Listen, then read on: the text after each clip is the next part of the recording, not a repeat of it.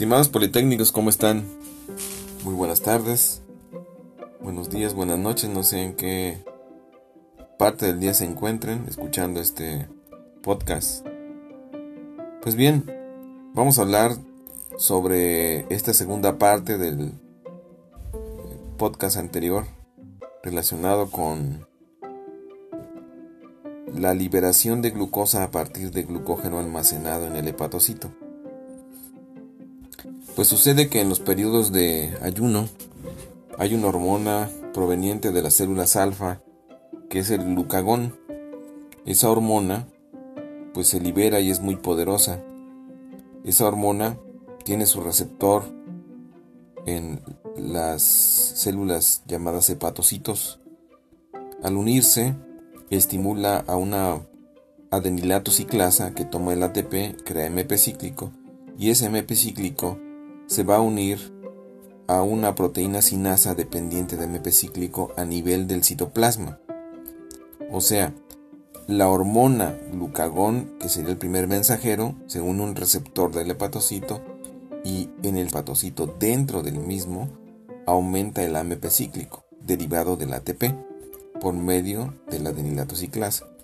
Ese ATP, ese AMP cíclico, perdón, se va a unir a una proteína sinasa dependiente de AMP cíclico que tiene cuatro sitios de unión para el AMP cíclico, se van a unir en los cuatro puntos de esta proteína y esa proteína se activa, fosforila a otra sinasa de la vía de señalización y esa segunda sinasa finalmente va a fosforilar y activar a la llamada glucógeno fosforilasa que es la que va a sacar glucosa a partir del glucógeno lo que hace es que corta las ramas lineales de glucógeno generando glucosa no fosfato, mucha glucosa no fosfato, luego vendrá la fosfoglucomutasa, lo, cambia a glucosa 6-fosfato y luego viene la glucosa 6-fosfatasa que libera la glucosa y ya le va a dar de comer al eritrocito y al cerebro.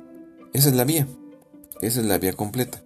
Ahora, eh, hay bebidas que tienen cafeína que provienen eh, tanto la cafeína como la teobromina, como la teína y todos esos este, estimulantes llamadas trimetiljantinas son capaces de inhibir la destrucción del AMP cíclico.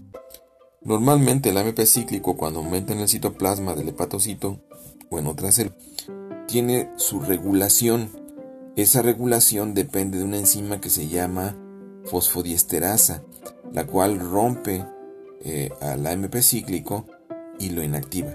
Pero la cafeína, la tiobromina, la tiofilina y la y la este, teína inhiben a la fosfodiesterasa y eso aumenta la vida media del AMP cíclico y eso aumenta la señal y se saca más glucosa a partir del glucógeno almacenado. Esa es una de otras acciones que tienen estos estimulantes como la cafeína, pero de esos hablaremos en otro, en, en otro relato del burrito politécnico.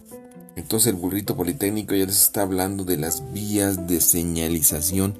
Estas son las vías de señalización, algo muy padre en la medicina medicamentos ya trabajan a nivel de las vías de señalización. Eh, es toda una explosión de conocimiento que poco a poco iremos abordando. ¿sí?